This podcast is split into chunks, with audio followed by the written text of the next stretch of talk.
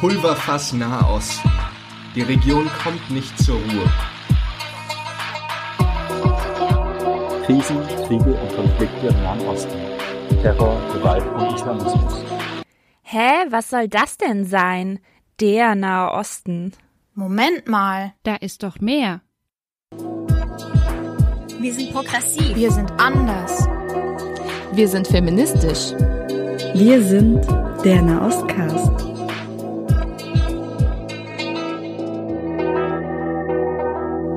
Wir sind der Nahostcast.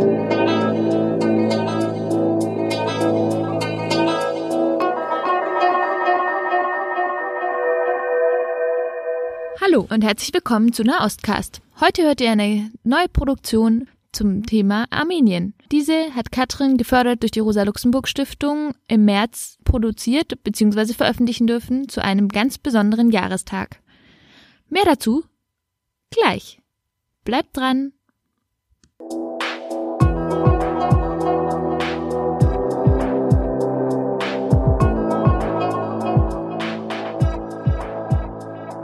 Um 11 Uhr morgens an einem Dienstag im Berliner Stadtteil Charlottenburg geht ein 47-jähriger Mann, elegant mit einem knielangen grauen Mantel gekleidet, die Hardenbergstraße Richtung U-Bahn-Haltestelle Zoo entlang.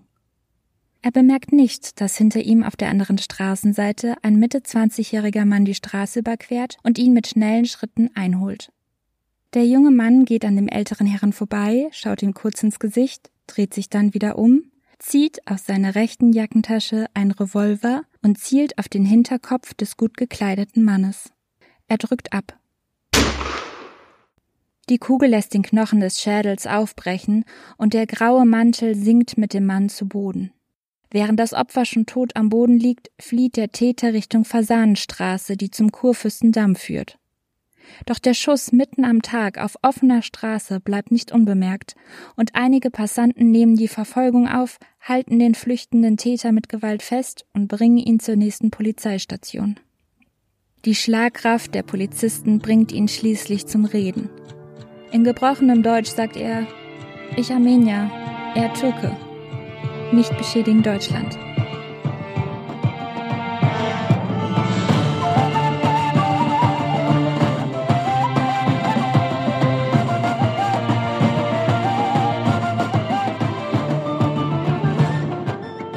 Der Täter war der armenische Student Soromon Telian, das Opfer der ehemalige osmanische Innenminister Mehmet Talat.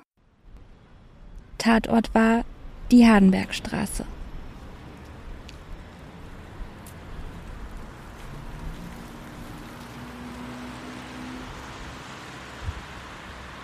Die Hardenbergstraße ist auch heute noch eine dicht befahrene Verkehrsstraße. Am 15. März 1921, vor 100 Jahren, wurde hier also ein Attentat auf den ehemaligen osmanischen Innenminister begangen. Wer war der Täter Soromon Telian und wer war sein Opfer Mehmet Talat? Um diese Fragen beantwortet zu bekommen, treffe ich mich mit Tessa Hofmann. Sie beschäftigt sich seit 40 Jahren als Wissenschaftlerin, Publizistin und Menschenrechtsaktivistin mit dem Thema Armenien und dem Genozid im Osmanischen Reich. Zusammen mit ihr werde ich zurückblicken auf die Geschichte zweier Menschen.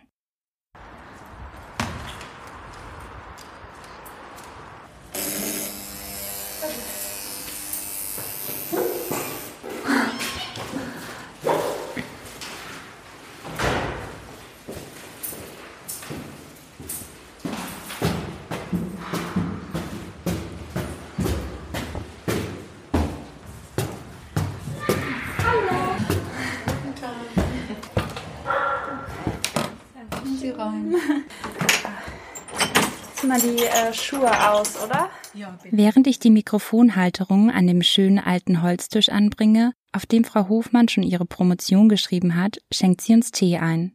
Vorsichtig nehme ich die Silberhalterung der Teetasse in die Hand und stelle fest, dass der Holztisch bei jeder kleinsten Bewegung knarrt. Ich stelle Tessa Hofmann die Frage, wer dieser Mehmet Talat eigentlich war. Dafür springen wir erst einmal zurück in die Zeit des Osmanischen Reichs, Anfang des 20. Jahrhunderts. Wir befinden uns kurz vor Ausbruch des Ersten Weltkrieges.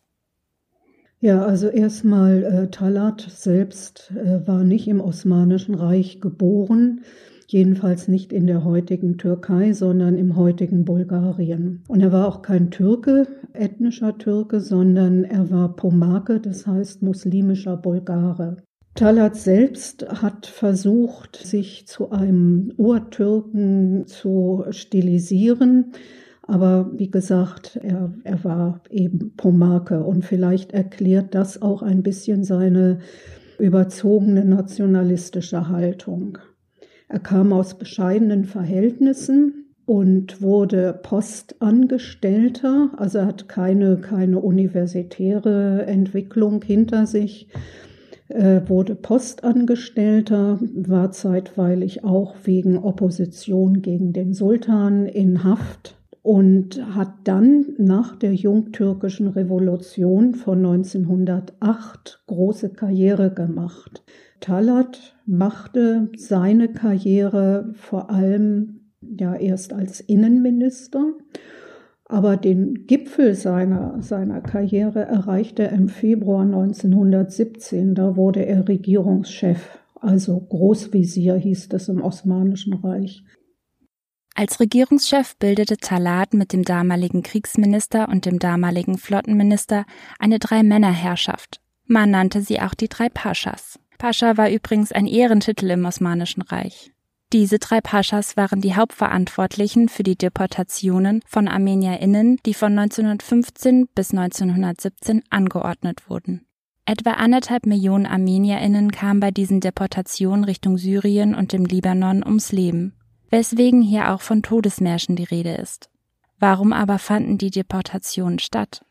An sich war es das Ziel, dieses zerfallene, ständig in Außenkriege verwickelte Reich zu stützen durch demografische Maßnahmen. Demografische Maßnahmen, um aus einem Vielvölkerstaat einen kulturell und sprachlich, religiös einheitlichen Staat zu machen, eine Monoethnisierung. Und das sollte durch eine gezielte Zersiedelungspolitik erreicht werden, wo nirgends im Osmanischen Reich eine Gruppe mehr als zehn Prozent an der jeweils lokalen oder regionalen Bevölkerung betragen würde. Also diese Zwangsumsiedlungen betrafen nicht nur Christen, aber sie betrafen dann im Ersten Weltkrieg Christen ganz gezielt als Todesmärsche. Und das ordnete Talat an. Und er ordnete nicht nur an, sondern er überwachte auch die Durchführung. Müssen sich vorstellen, dieser Mensch, der ja sein, seine berufliche Laufbahn als Postbeamter begann, äh, hatte eine große Neigung zum Telegrafenapparat entwickelt und ließ sich sogar in seinem Privathaus, in seiner privaten Residenz, einen Telegrafenapparat aufbauen, wo er praktisch Tag und Nacht dran hing. Ja, auch nachts telegrafierte Talat an die Provinzgouverneure, Beamten, und fragte sie telegrafisch, wie sie diese Deportationsbefehle umgesetzt hatten, wie viele Armenier noch leben. Es geht aus diesen äh, telegrafischen Kommunikation geht hervor, dass er äh, sehr konkret durchblicken ließ, dass die Deportationen der Armenier als Todesmärsche gemeint waren und dass sie auch so durchgeführt werden sollten. Darum äh, überprüfte er ganz genau die Verluste, gab auch Anweisungen, wie man so hohe Verluste erzielte. Das heißt, Talat war von seiner ganzen Einstellung her ein bewusster Völkermörder, der wie viele andere Völkermörder der Ansicht war, hier lediglich prophylaktisch zu handeln.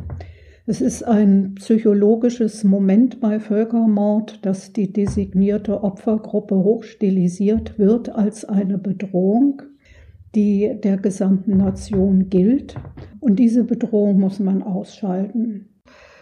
Talat war sich durchaus im bewusst, also war durchaus bewusst, dass das, was er da tat, moralisch verwerflich sei, beziehungsweise so beurteilt werden könnte.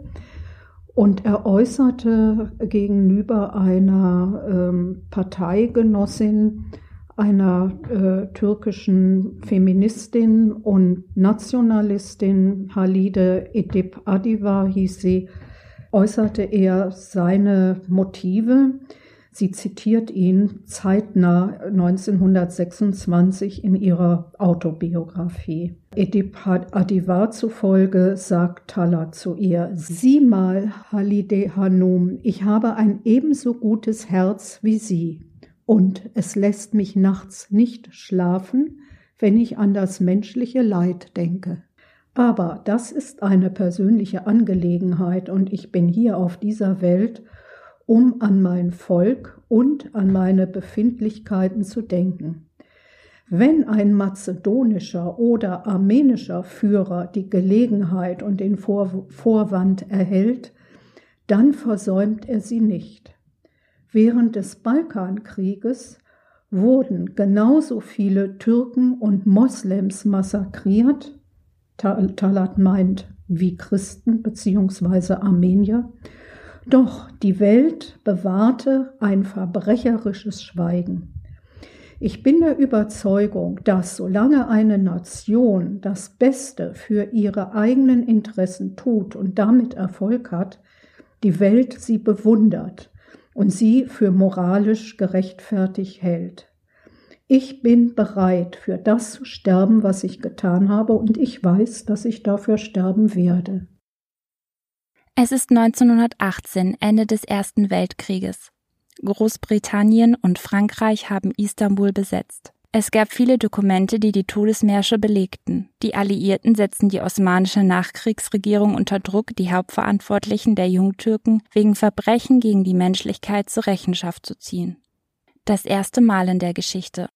Es hatte bereits 1915 eine alliierte Erklärung gegeben, damals noch von Russland mitgetragen, Frankreich, England, Russland erklärten der osmanischen Regierung, dass sie sie für wörtlich ihre neuerlichen Verbrechen gegen die Menschheit, Crimes against Humanity, dafür würden sie, die Alliierten, nach, nach dem Kriege alle Mitglieder des osmanischen Kriegskabinetts zur Verantwortung ziehen. Das war ein hohes Versprechen, das so nicht eingehalten werden konnte. Auf parallel versuchte seit 1919 die osmanische Nachkriegsregierung mit den Mitteln der eigenen Strafgerichtsbarkeit die Verbrechen der Jungtürken aufzuarbeiten. Das war in der Rechtsgeschichte eigentlich der erste Versuch, mit den Mitteln einer nationalen Gerichtsbarkeit Verbrechen, äh, Staatsverbrechen wie Völkermord aufzuarbeiten. Und das geht ja meistens in die Hose, weil klar, die, die äh, Interessen der Nachfolgerregierung oder äh, sagen wir mal des Staates, in dem das alles passiert ist, sich ja so grundlegend nicht wandeln, auch die Strukturen nicht, auch die, die äh, Verantwortlichen teilweise noch da sind. Interessanterweise gab es von diesen Militärgerichtshöfen 17 Todesurteile, was nicht sehr viel ist angesichts der Tatsache, dass für solche Verbrechen im, im Umfang ja von mindestens anderthalb oder besser gesagt zwei Millionen, wenn man die Griechen mitrechnet, im Ersten Weltkrieg allein zwei Millionen tote Christen.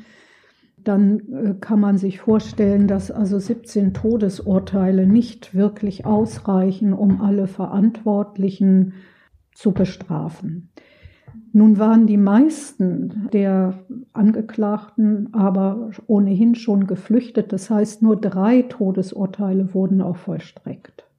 Und Mustafa Kemal hob sowieso alles auf. Also hier entsteht Handlungsbedarf. Die Alliierten haben dann ihrerseits die äh, noch vorhandenen äh, jungtürkischen Führer, soweit sie deren habhaft wurden, nach Malta interniert. und wollten ihnen da, wie 1915 versprochen, den Prozess machen. Und dazu kam es auch nicht. Also am hartnäckigsten hat England noch äh, das versucht. Ja, Frankreich und Italien äh, waren vorher schon weggekippt, weil sie äh, sehr heftig auf die Erdölvorkommen im Nahen Osten spekulierten und sich auch arrangieren wollten mit, der neu, mit den neuen Machthabern in Ankara, mit Mustafa Kemal. Die Briten hielten da noch am, am längsten durch, aber dann hat Kemal britische Offiziere gefangen nehmen lassen und drohte mit deren Erschießung. Und da war es dann auch Winston Churchill zu viel und er sagte, also Stopp und äh, die in Malta Inhaftierten kamen frei. Obwohl deutsche Diplomaten kontinuierlich an die Regierung des Deutschen Reiches über die Vorkommnisse der Todesmärsche berichtet hatten, konnte Talat zusammen mit anderen Machthabern der ehemaligen jungtürkischen Regierung mittels eines deutschen U-Bootes fliehen. Die Regierung des Deutschen Reiches gewährte ihm politisches Asyl und so lebte Talat frei in einer luxuriösen Neunzimmerwohnung in Charlottenburg. Von dieser aus war er weiterhin offen politisch aktiv, als er gleichzeitig 1919 in Konstantinopel verurteilt wurde.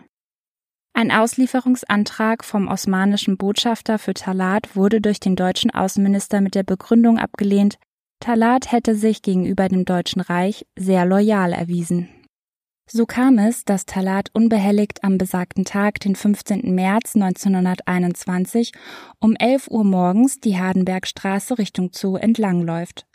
Und jetzt kommen wir zu der Geschichte des jungen Mannes namens Soromon Telian, der Talat schnellen Schrittes aufholt, einen Revolver zieht und ihn erschießt. Ja, ein Revolver, auf den die Jahreszahl 1915 eingraviert gewesen sein soll. Und äh, Soromon Telejan überquert die Hardenbergstraße, um auf die Seite zu gelangen, wo Talat geht, überholt ihn zunächst, um ihn genau zu identifizieren, ihm ins Gesicht zu sehen und wirklich sich zu überzeugen, es ist Talat und kein anderer. Das war ein oberstes Prinzip der Gruppe, zu der Telejan gehörte, dass sie äh, nicht irgendwelche äh, anderen Opfer, sondern wirklich ganz gezielt die Hitliste abarbeiteten, die sie sich gestellt hatten. Also die, diejenigen, die verurteilt waren in ihrer eigenen Heimat wegen genau der Verbrechen, Kriegsverbrechen, Verbrechen gegen die Menschheit eine sehr gezielte Hit-and-Run-Aktion. Dann geht, nachdem er ihn identifiziert hat, geht Tilejan wieder hinter Talat und streckt ihn im Grunde mit einem Genickschuss zu Boden. Telian war Teil der Operation Nemesis, eine Operation mit dem Ziel, diejenigen zu töten, die Schuld am armenischen Genozid hatten und dafür nicht zur Rechenschaft gezogen wurden. Werden nicht zur Rechenschaft gezogen, entgegen den äh, alliierten Versprechen von 1915.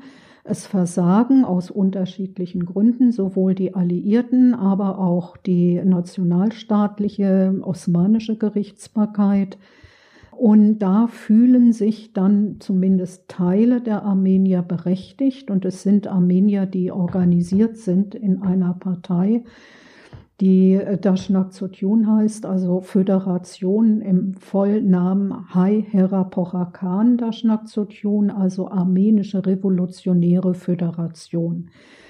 Diese Partei entstand im späten 19. Jahrhundert. Sie war eine sozialrevolutionäre, aber nicht marxistische Partei. Die Dashnak Tsun hat dann im Herbst 1919 auf einem Parteitag die Frage der Vergeltung erörtert. Es fanden sich auf jeden Fall in der Partei Männer, die äh, die Sache nun in die Hand nehmen wollten. Als Anführer wurde Armen Caro bestimmt.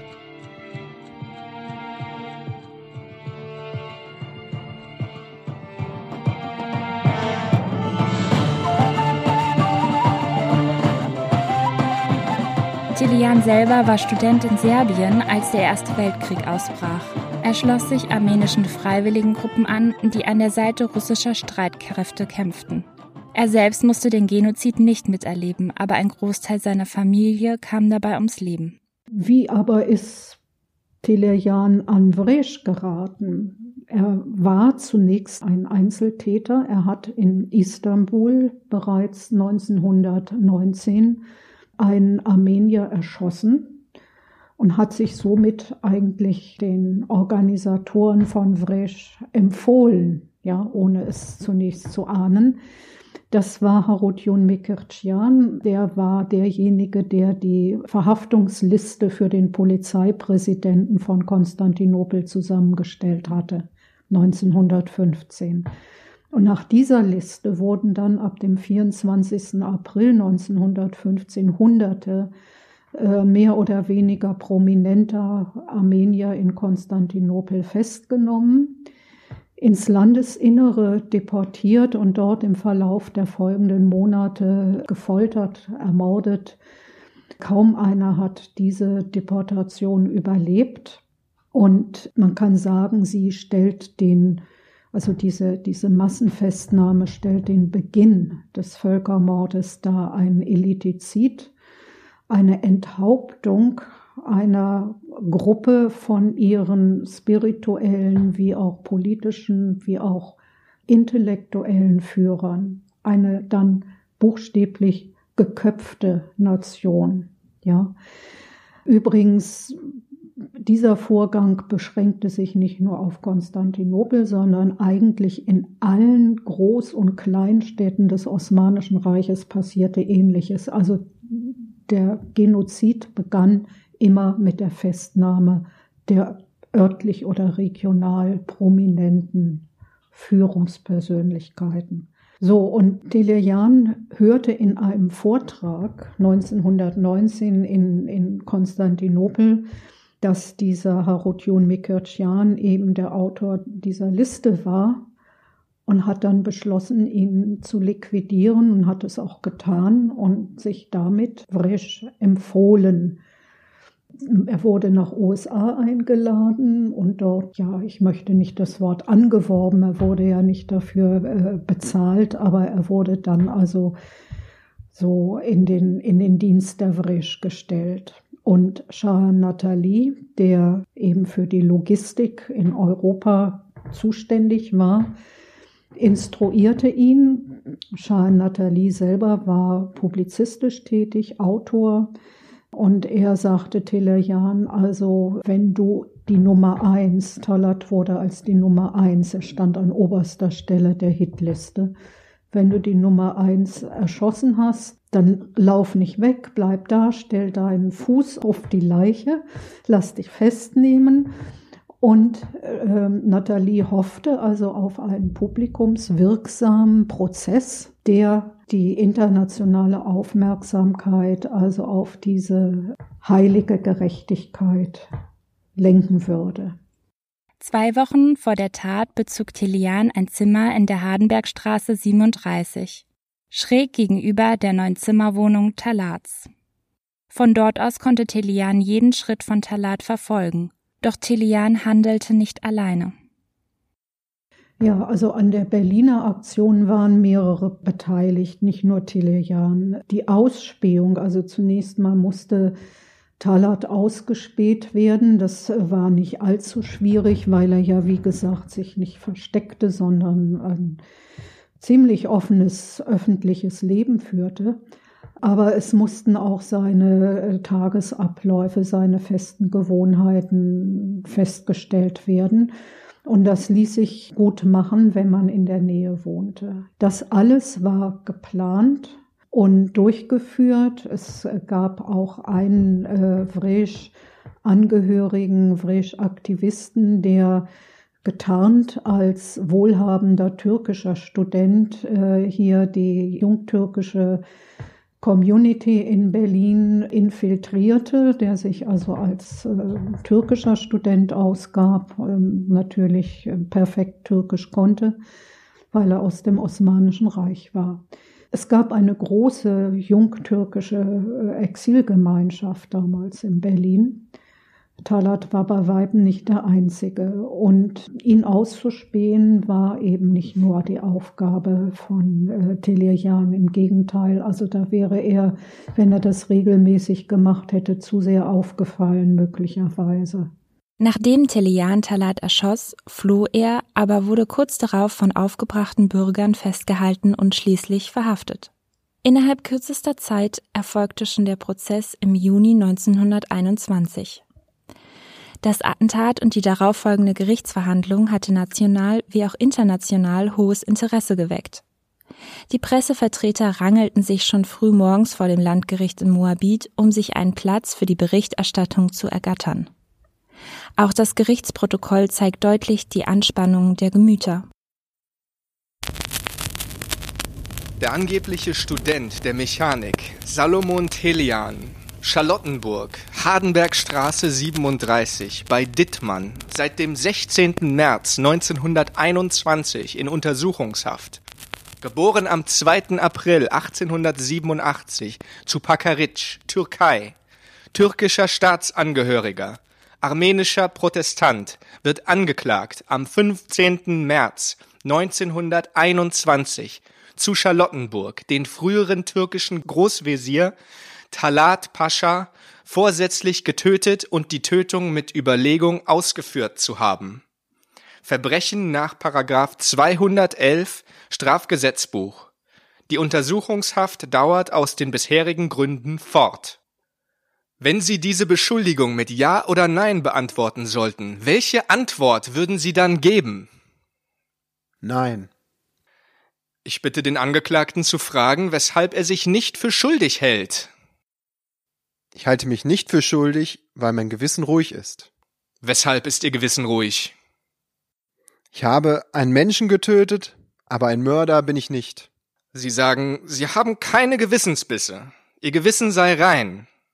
Sie machen sich keine Vorwürfe, aber Sie müssen sich doch fragen, haben Sie den Talat Pascha töten wollen? Diese Frage verstehe ich nicht. Ich habe ihn doch getötet ob Sie den Plan gehabt haben. Ich habe keinen Plan gehabt. Wann ist Ihnen der Gedanke wach geworden? Ungefähr zwei Wochen vor der Tat fühlte ich mich schlecht und die Bilder der Massaker kamen mir wieder vor die Augen. Ich sah die Leiche meiner Mutter. Diese Leiche ist aufgestanden und zu mir herangetreten und hat gesagt, du hast gesehen, dass Talat hier ist und du bist ganz indifferent. Du bist nicht mehr mein Sohn. Was haben Sie nun getan? Ich bin plötzlich wach geworden und habe den Entschluss gefasst, den Mann zu töten.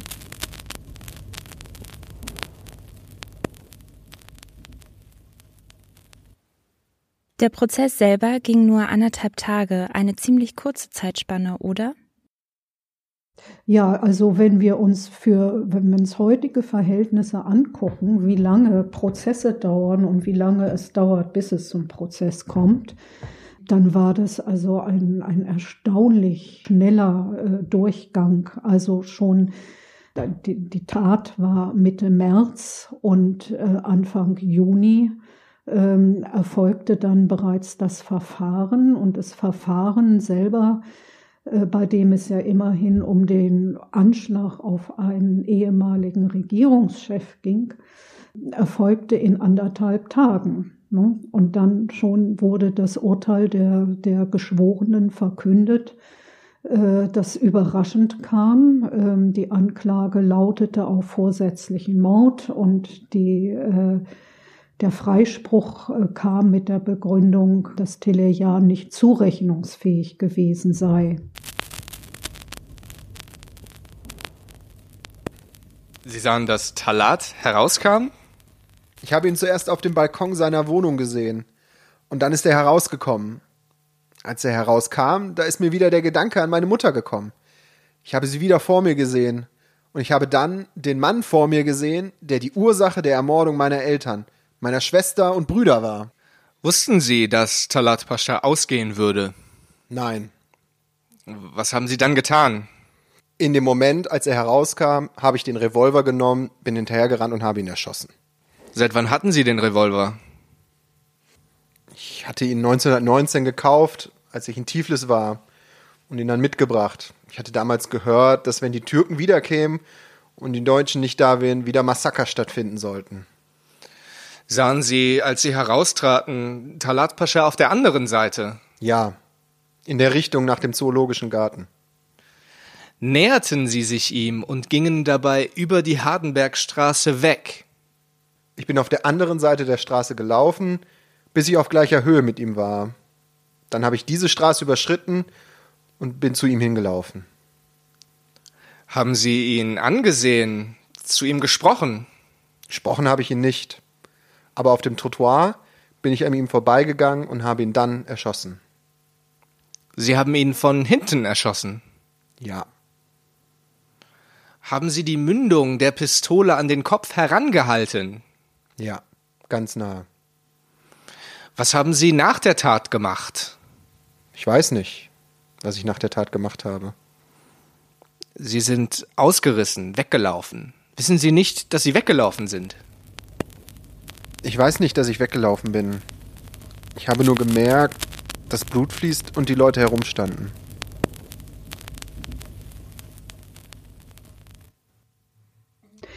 Nun, genauso wie das Verfahren äh, auf armenischer Seite äh, gesteuert war, ohne dass die Hintergründe im Prozess zur Sprache kamen, so war auch auf deutsch-preußischer Seite das Verfahren gesteuert, einmal vom preußischen Justizministerium und vom, vom Auswärtigen Amt.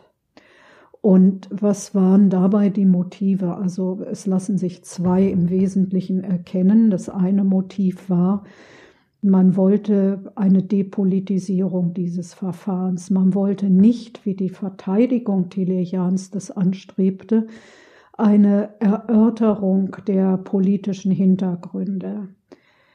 Vermutlich aus der Furcht, dass dann dabei Ne, die, die, die Zusammenhänge zwischen der deutschen Türkei-Politik im Ersten Weltkrieg und dem Völkermord an den Armeniern ähm, zur Sprache gekommen wären. Und der zweite Grund war, kurz vorher, kurz vor diesem Prozess in Berlin, kam es im Mai, am 24. Mai 1921 in Leipzig zum Beginn äh, der Kriegsverbrecherprozesse. Auch da hatte man offensichtlich im Auswärtigen Amt äh, Sorge, dass hier Parallelen zur Sprache kommen könnten. Also äh, man wollte diesen Prozess erstens entpolitisiert, ganz schnell durchziehen und dafür brauchte man aber jede Menge äh, psychologische Gutachten. Also ein ganz starker Akzent des Prozesses lag dann tatsächlich nicht auf der Frage, war Talat jetzt wirklich der Hauptverantwortliche für die Todesmärsche und Massaker, wie Telejan glaubte oder nicht, sondern wie psychisch stabil und labil war Telejan. Fünf äh, Gutachter wurden gehört, die sich alle in diese Richtung äußerten. Und äh, man kann auch vermuten, dass Telejan sich selber äh, vorbereitet hatte auf diese Wendung, weil er ganz offensichtlich informiert war über Krankheitsbilder wie Epilepsie und sich auch in diese Richtung stilisierte. Im Verfahren selber, Talat wurde ja von drei sehr prominenten Rechtsanwälten vertreten. Im Verfahren selber hatte die Verteidigung beantragt, dass man mindestens drei Tage braucht statt anderthalb, die es dann gab. Und sie wollten 15 Zeugen hören. Also die Verteidigung hatte 15 Zeugen beantragt, die äh, über, äh, über Talat und über die äh, Vernichtung der Armenier Auskunft geben sollten. Und von diesen 15 Zeugen wurden nur zwei gehört. Also zwei Armenier traten dann tatsächlich auf und berichteten über die Ereignisse. Der dritte ist ein Sachverständiger, das war der damals schon recht bekannte armenophile Theologe Dr. Johannes Lepsius, der sich in einem Sachverständigengutachten äh, sehr deutlich äußerte und äh, auch sehr strukturiert. Aber wie gesagt, von den neuen Zeugen und Sachverständigen, die man hörte, waren in der Tat fünf Psychologen oder Psychiater. Das Auswärtige Amt wollte sich also nicht dafür rechtfertigen müssen, warum sie Talat damals auf Anforderung des osmanischen Botschafters nicht ausgeliefert hatten. Ebenso wenig war gewollt, dass dieser Prozess Anknüpfungspunkte lieferte für die gleichzeitig laufenden Leipziger Prozesse, in denen deutsche Kriegsverbrechen im Ersten Weltkrieg verfolgt werden sollten. Daher war eine Aufklärung der politischen Hintergründe der Tat und damit auch die Aufklärung über die verbrecherischen Gräueltaten von Mehmet Talat absolut nicht gewollt. Stattdessen wurde versucht, das Profil des nicht zurechnungsfähigen Einzeltäters zu erschaffen. Allerdings wurde das Verfahren von beiden Seiten manipuliert. Die Operation Nemesis sollte geheim bleiben, daher konnte sich Tellian nur als Einzeltäter darstellen. Ihm war bewusst, sein Motiv und sein Leid mussten die Geschworenen überzeugen. Dieses tat er, indem er unter anderem eine Szene der Verhaftung seiner Eltern schilderte, die er so nie miterlebt hatte. Wir wünschen eingehend von dem Angeklagten zu hören, was seine Familie erlebt hat. Als im Jahre 1914 der Krieg anfing und die armenischen Soldaten eingezogen wurden, da kam im Monat Mai 1915 die Nachricht, dass die Schulen geschlossen werden müssten und dass die angesehenen Personen der Stadt und die Lehrer in Lager weggeschickt werden sollten. Als diese Kolonnen weggebracht wurden, kamen Gerüchte auf, dass die früher Deportierten schon getötet worden seien. Anfang Juni wurde der Befehl gegeben, dass die Bevölkerung sich bereithalten solle, die Stadt zu verlassen. Man benachrichtigte uns auch, dass alle Geld- und Wertsachen bei den Behörden zur Aufbewahrung abgegeben werden könnten. Drei Tage später wurde die armenische Bevölkerung am frühen Morgen aus der Stadt herausgebracht. In Karawanen und Kolonnen ging dann der Zug vorwärts. Wie viele Tage sind Sie marschiert? Ich weiß es nicht. Am ersten Tage schon nach dem Auszug aus der Stadt sind meine Eltern getötet worden.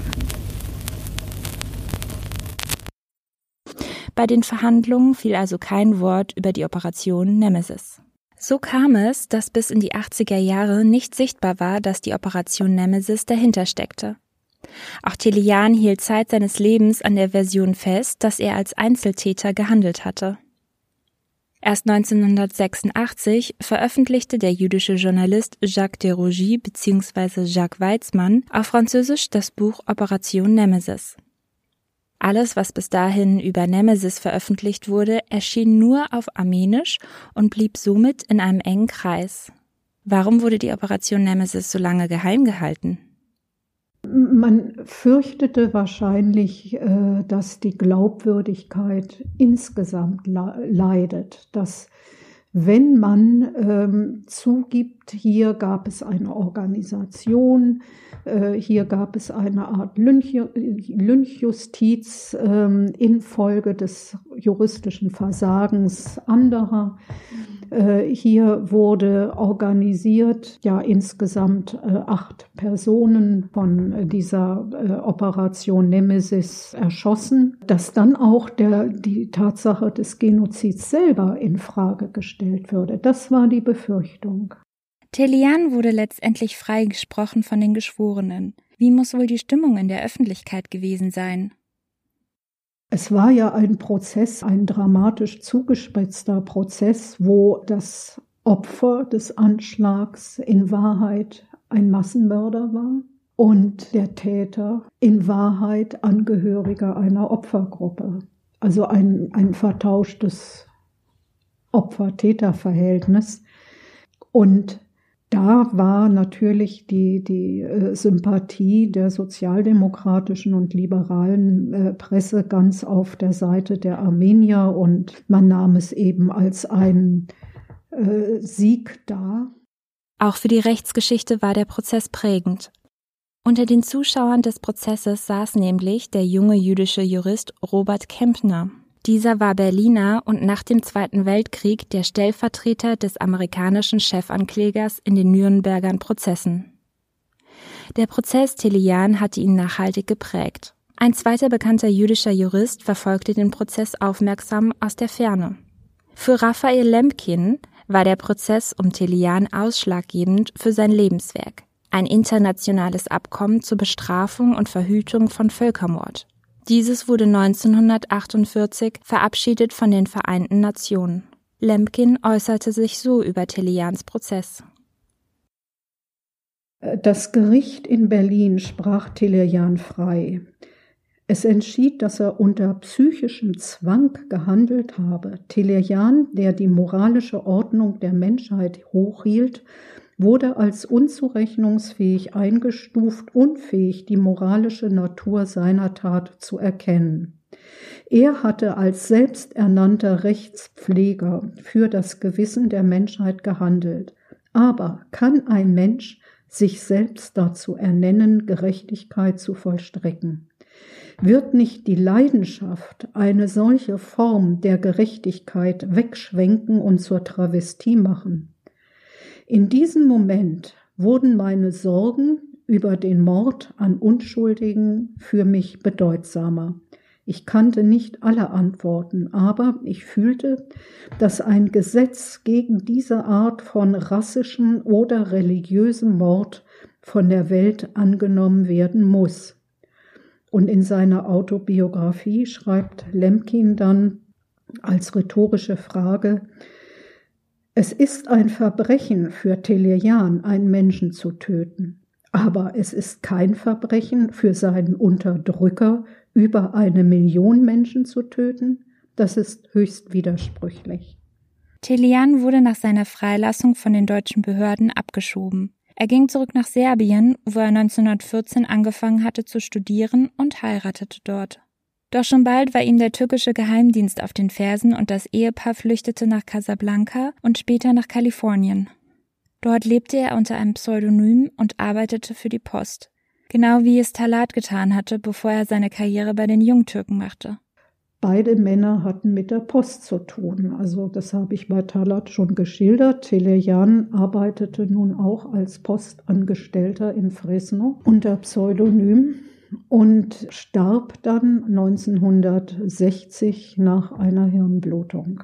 Er hat zeitlebens nach dem, nach Bekunden seines jüngeren Sohnes aus dem Jahr 2016 hat er Zeit seines Lebens nicht gerne über seine Erfahrungen, weder über äh, Nemesis noch über seine Tat noch äh, über den Genozid gesprochen. Ja, er war schweigsam. Aber er wurde in der äh, armenischen Gemeinschaft von Kalifornien hoch verehrt und gilt also bis heute als Held. Es gab Postkarten, äh, wo man, also nur von seiner Hand, ne, wo, wo man die Hand, die rechte Hand sieht auf der Postkarte und der Text lautete, die Hand, die für Gerechtigkeit sorgte.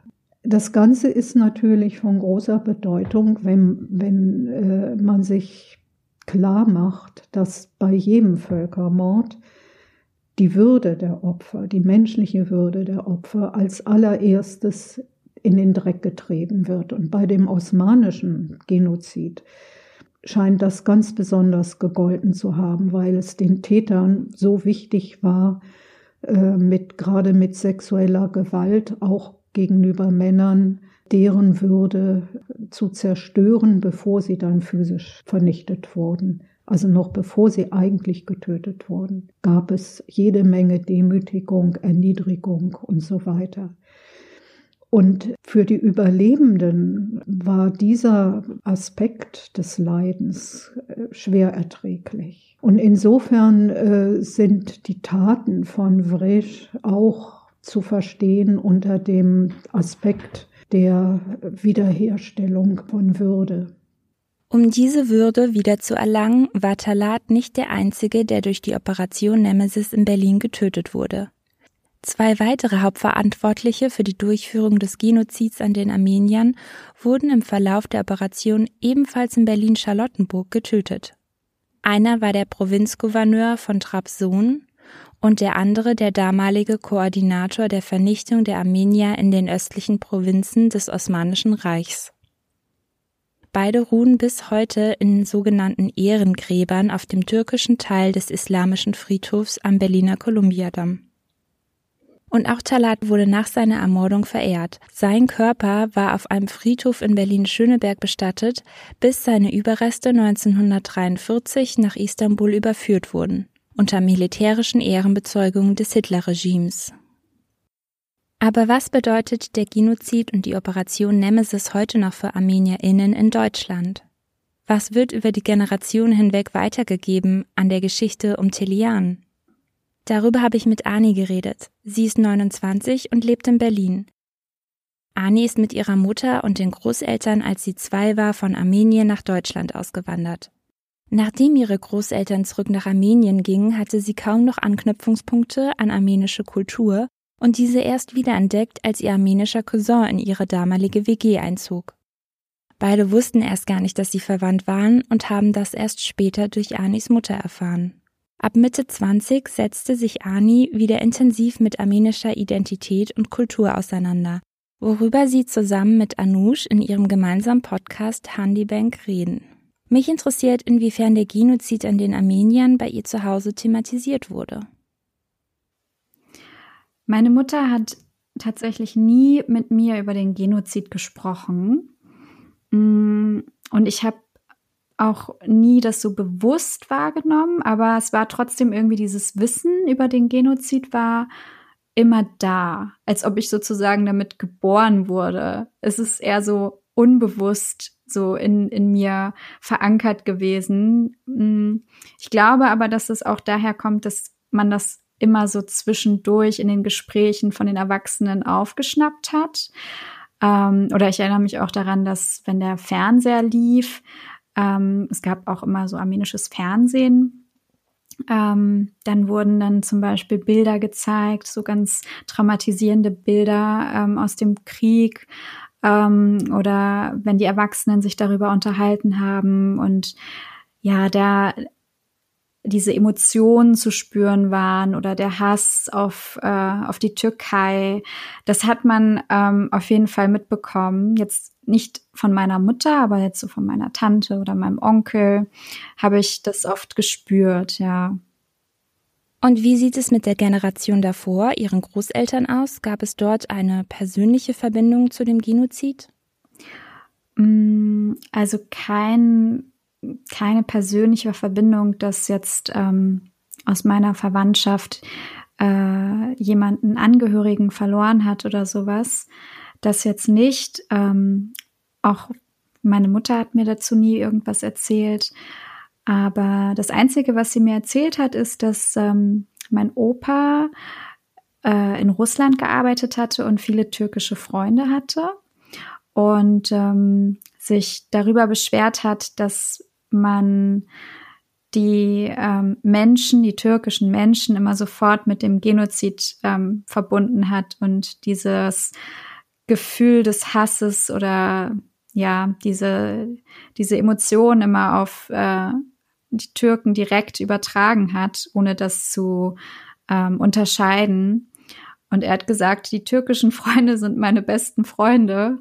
Und meine Mutter ist dadurch auch so ganz anders aufgewachsen. Also dieses nationalistische Denken war überhaupt noch nie bei ihr so präsent und ähm, das hat sie mir dann eben auch nicht so weitergegeben.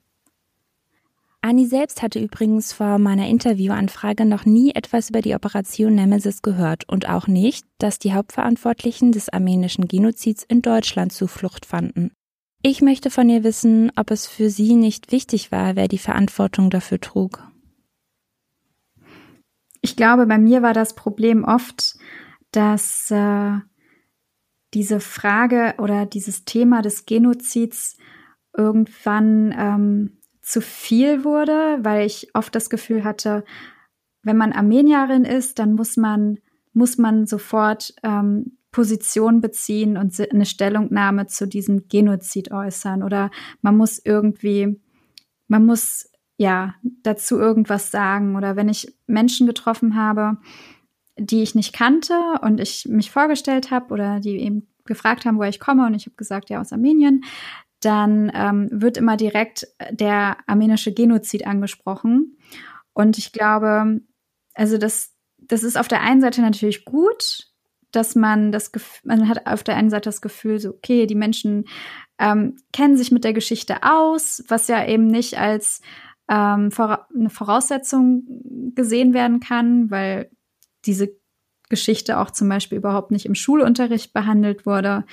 Deswegen ist es auf der einen Seite ganz schön, das zu hören, aber auf der anderen Seite ist es auch immer anstrengend, immer diese armenische Identität sofort mit dem Genozid zu verknüpfen. Und ich glaube auch, dass ich oftmals ähm, unbewusst das verdrängt habe und ähm, mich auch gar nicht so genau mit den Strukturen und dem Ablauf und den Verantwortlichen so damit auseinandersetzen wollte, weil es einfach schon anstrengend genug war, dass es, dass man so rund um die Uhr um sich herum mitträgt und ähm, immer auch darauf angesprochen wird, wenn man Menschen kennenlernt und ja, weil das einfach so ein durchgängiges Thema ist, was man schon quasi von der Geburt mit sich trägt, ohne dass es so bewusst wahrgenommen wird, sondern irgendwie immer unbewusst so dabei mitschwingt. Und ich glaube, deswegen war mir das alles gar nicht so richtig bekannt. Ähm, und ich wusste, also ich glaube, Talat Pascha, der Name ist mir auf jeden Fall schon mal zu Ohren gekommen, aber ich habe es halt nie aktiv recherchiert und mich aktiv damit beschäftigt. Eben erst seit kurzem, seitdem ich mich auch ähm, ja auch wissenschaftlich mit äh, der armenischen Diaspora beschäftige, ist es dann immer äh, präsenter geworden für mich. Im Laufe unseres Gesprächs hat mich Ani auf ein sehr bekanntes armenisches Lied namens Gini Lieds aufmerksam gemacht, das den Held Telian feiert. Die Melodie des Liedes kannte sie schon von klein auf, nur war ihr der Inhalt des Liedes nie so bewusst.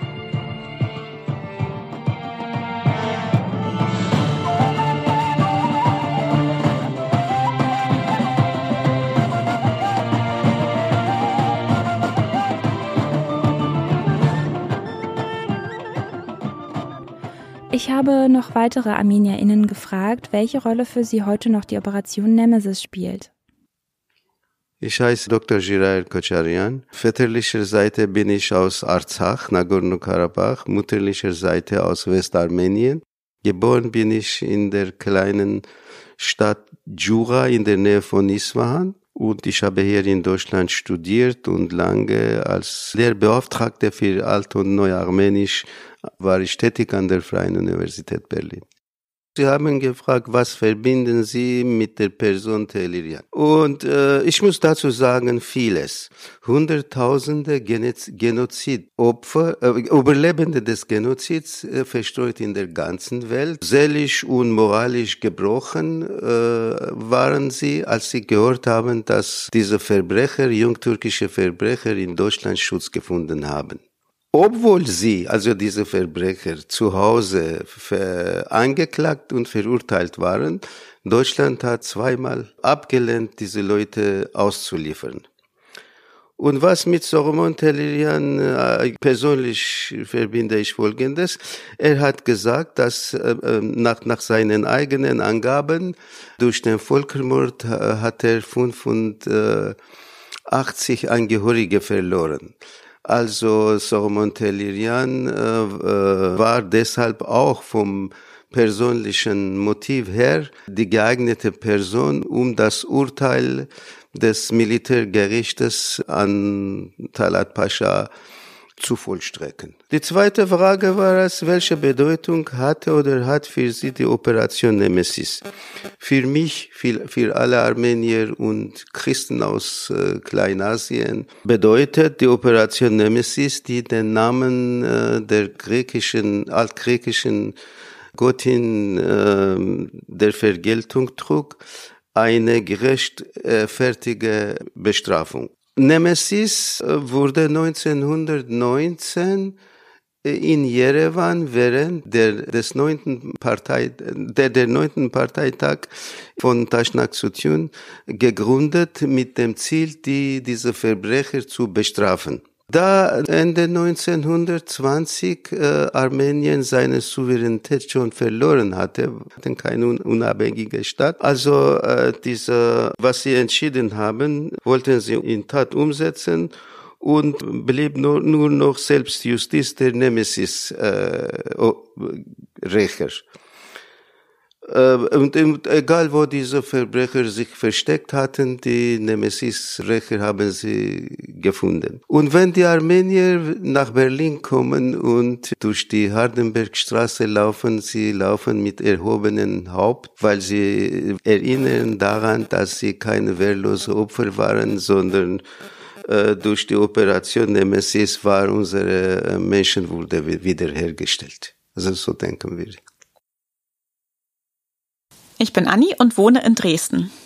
Die Operation Nemesis bedeutet für mich, dass die Opfer des Genozids ihr Schicksal selbst in die Hand genommen haben und eine Gegenwehr geleistet haben gegen diese Ungerechtigkeit, dass dieses unsagbare Verbrechen ohne Folgen für die Haupttäter bleibt. Ich bin gegen die Todesstrafe. Ähm, wenn ein Mensch jedoch so ein unsagbares Verbrechen verübt, millionenfachen Mord begeht, dann ist es unakzeptabel, dass dieser davonkommt und unbehelligt weiterlebt. Für mich ziehe ich da eine ganz starke Verbindung zu den Assassinationen des Mossads ähm, gegenüber Nazi-Verbrechern, die ja auch davon gekommen waren und in Südamerika oder sonst wo weitergelebt haben und es nicht hinnehmbar war, dass sie das tun. Mit Talleyrand verbinde ich natürlich ganz stark dieses Attentat an Talat und den folgenden Prozess. Und der Prozess ist ja an einem Freispruch geendet.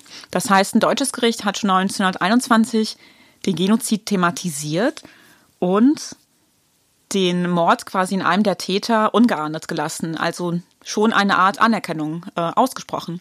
Und das hat mir so ein bisschen Hoffnung gegeben in einer Zeit, als ich schon jahrelang mit meiner Familie auf Demos gegangen bin, auf Mahnwachen, auf Gedenkveranstaltungen und wir ähm, so lange für die Anerkennung des Genozids gekämpft haben und ähm, sich dieser Wunsch nicht erfüllt hat. Aber dieses Wissen, dass eine deutsche Institution schon so früh eigentlich ähm, sich damit beschäftigt und irgendwie eine Form von Anerkennung ausgesprochen hat, hat mir Trost gegeben.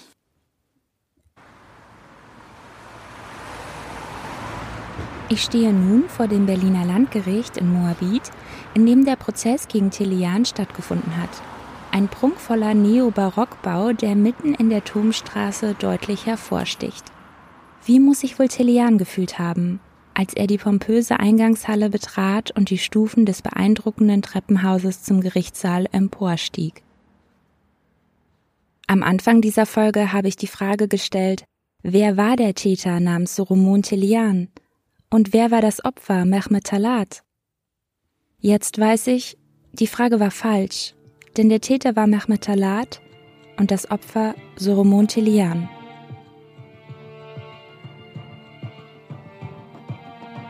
Diese Podcast-Folge war eine Spezialfolge für die Rosa-Luxemburg-Stiftung. Falls euch die Folge gefallen hat, dann hört doch mal in den Podcast Nahostcast rein.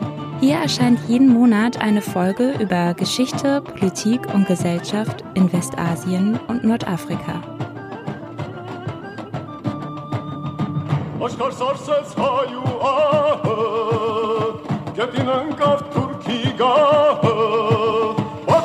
ձեզ թամյակի մահակինիլից, ընգեր ճանքինիլից, ծմողացան ուշ, անուշ, ծմողացան ուշ, պատմեմ ձեզ թամյակի մահակինիլից,